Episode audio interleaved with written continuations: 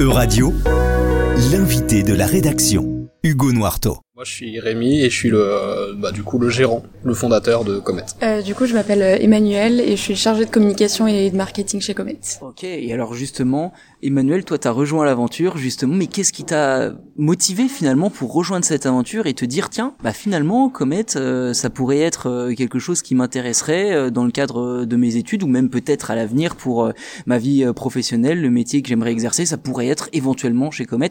Quelles sont justement tes motivations là-dessus pour pourquoi tu as accompagné Rémi justement dans, dans cette aventure-là?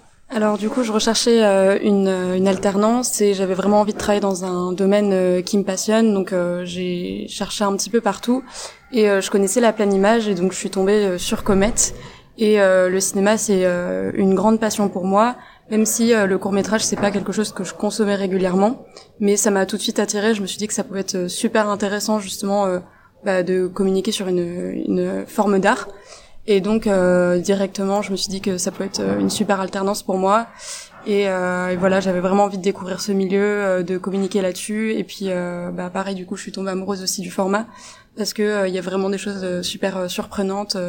on peut vraiment regarder des chefs-d'œuvre en cinq minutes. Donc voilà, ça m'a vraiment motivée de me dire que je pouvais voilà travailler dans un dans un domaine qui me plaît tout en faisant de la communication. Est-ce que jusqu'à présent, d'ailleurs, ça fait quelques mois maintenant euh, que, que tu as pu peut-être acquérir cette expérience. Est-ce que tu te considères euh, en regardant des courts-métrages tous les jours et en baignant dans ce milieu-là comme euh, une, une experte ou semi-experte à la limite quand même de, du domaine du court-métrage? Je sais pas si je peux dire que je suis une experte, mais du coup j'en ai quand même regardé beaucoup. J'ai aussi fait le festival du coup avec Rémi et ça m'a permis d'en découvrir beaucoup. Après c'est vraiment un domaine qui est très large. Il y a énormément de films qui existent je pense pas pour l'instant en tout cas être une experte, mais euh, je, pourrais le devenir peut-être euh, bientôt.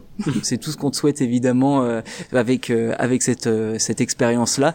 Pour revenir effectivement peut-être un petit peu aussi, et ce qui est intéressant dans le volet entrepreneuriat, c'est aussi le côté peut-être financier, sans faire de, enfin rentrer dans le détail et, demander des, des, choses trop trop pointues, mais comment tu as réussi justement à réunir tous ces fonds déjà premièrement et ensuite pour lancer une plateforme de streaming quelle fourchette à peu près il faut pour euh, quand euh, quand tu t'es dit tiens je vais lancer ça mais je sais pas ce que ça vaut. Netflix c'est des milliards euh, évidemment sans compter Amazon Prime et Disney Plus parce que tu as eu l'idée en 2015 juste après il y a des dizaines de plateformes qui sont lancées hein, sur le, le, streaming général. Non pas le court métrage mais le streaming vraiment très grand public notamment américain.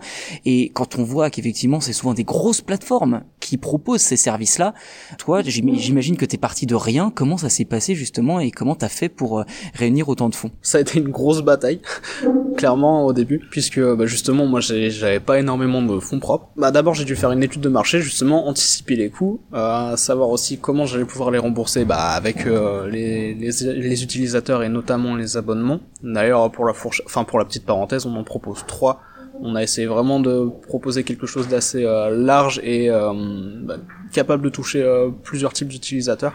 Donc on a un abonnement qui est archi classique, qui a 4,50€ par mois et qui demande pas d'engagement. Un annuel qui coûte 40 euros, qui est plus intéressant. Et aussi on s'adresse à tous ceux qui, euh, bah voilà, qui ont pas forcément envie de s'abonner, euh, en tout cas de manière plus engageante, mais qui ont envie de découvrir, qui ont envie de, bah voilà, faire des tests ou euh, qui ont envie de binge-watcher du court métrage sur une période courte. Et bah on a un abonnement qui s'appelle One Shot, qui coûte 2 euros et qui donne accès à 48, enfin pendant 48 heures à tout le catalogue. Enfin bref, voilà. En gros, mon objectif c'était de pouvoir contracter un prêt bancaire. Et pour ça, il me fallait un certain montant en fonds propres que je suis allé chercher euh, par ce qui s'appelle des prêts d'honneur. Donc là, c'est des organismes euh, qui peuvent être associatifs, régionaux, euh, enfin c'est assez assez large et qui permettent donc de contracter des prêts mais qui sont à taux zéro, et qui engagent pas l'entreprise mais moi. C'est moi qui les rembourse maintenant mensuellement ces prêts-là et ce qui est intéressant, c'est qu'aux yeux de la banque, ils sont vus bah, comme des fonds propres et pas comme euh, comme d'autres prêts. Donc ça permet de, d'emprunter encore plus. en fait, ça a été une affaire de bah, justement, enfin, je suis passé devant pas mal de jurys euh, bah, pour euh, ces différents prêts.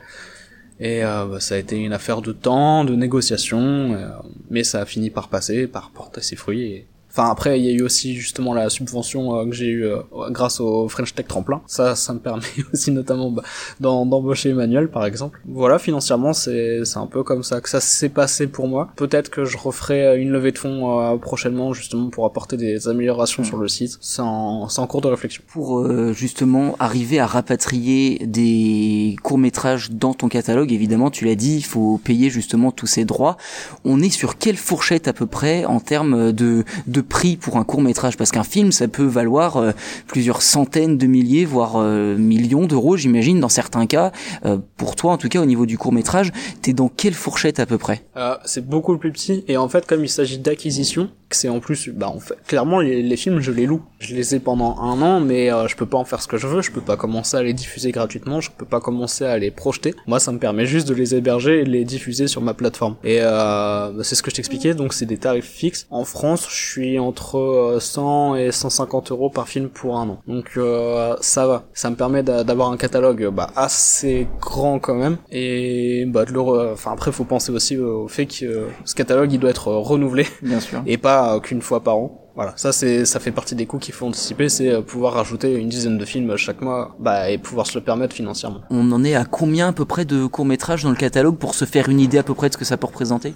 Euh, on doit être à à peu près 100, un peu plus de 120 films euh, pour le moment. Il euh, y en a qui n'ont pas encore intégré le catalogue, qui vont bientôt arriver. Après, en fait, on a aussi des, des formats, enfin, on a quelques films qui fonctionnent par pack. Je pense notamment à, on a toute une série de films qui s'appelle En sortant de l'école, qui sont des, euh, des courts poèmes. Donc là, c'est que des films qui durent 3 minutes. Ce sont des poèmes animés. Euh, nous, la sélection qu'on a, ce sont des poèmes de Paul Éluard, où euh, le poème est récité, et un réalisateur à chaque fois bah, crée un court métrage d'animation autour de ce poème.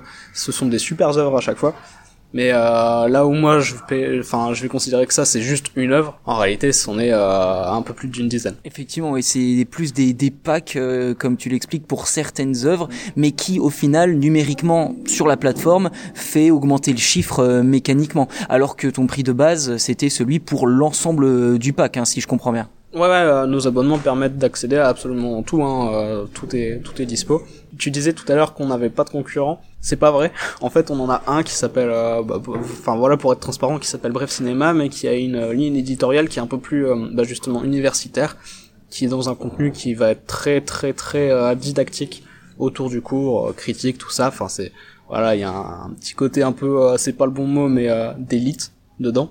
Nous, on est vraiment plutôt axé sur le divertissement et justement dans cette idée-là, on propose des programmations. Donc en fait, c'est vraiment pour retrouver les sensations d'un festival où euh, c'est un enchaînement de cours qui dure euh, en moyenne une heure et demie. Et euh, bah là, pareil, numériquement, c'est qu'un seul bloc, mais en vrai, tu peux avoir 6, voire même 8 films des fois en une seule programmation. Comment ça se passe jusqu'à présent? Est-ce que ça décolle? T'arrives quand même à, voir que, que, ça, que ça prend de l'ampleur?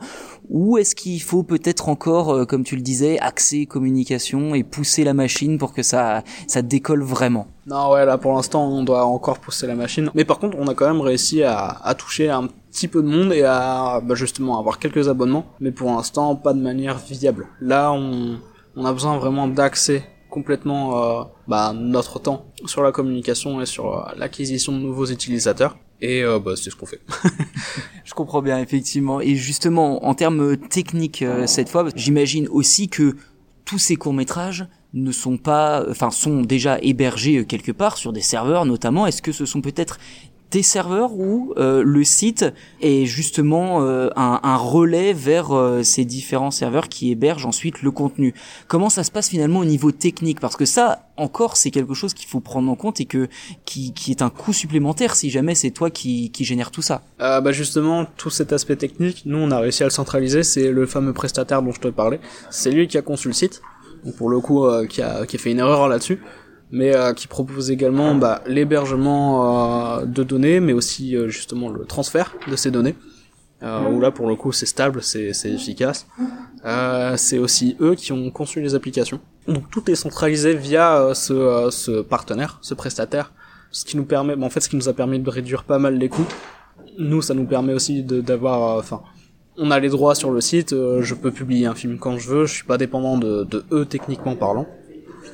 Et euh, voilà quoi. En fait, ça, nous a vraiment permis et de faire des économies et de gagner du temps puisque bah tout a été centralisé. Voilà, il y a quelques à côté avec euh, les, les problèmes qu'on rencontre maintenant, mais globalement, c'est une solution efficace. Euradio vous a présenté l'invité de la rédaction.